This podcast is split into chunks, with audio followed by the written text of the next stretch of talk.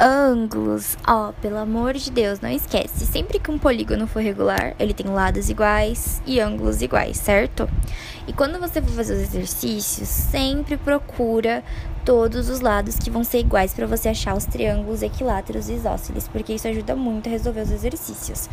E nunca esquece de procurar o centro quando tiver circunferência, porque se você acha o centro, você consegue achar raios. E muitas vezes esses raios vão ser lados iguais, e aí você volta para os triângulos equiláteros e isósceles. Não esquece disso. E lembrando que equiângulos são ângulos é quando você tem o polígono e os ângulos externos vão medir 60, vão medir 60 graus tá? Não esquece disso, pelo amor de Deus. Não esquece que a soma dos ângulos dentro de um quadrilátero sempre vai ser 360. Sempre que for quadrilátero, 360.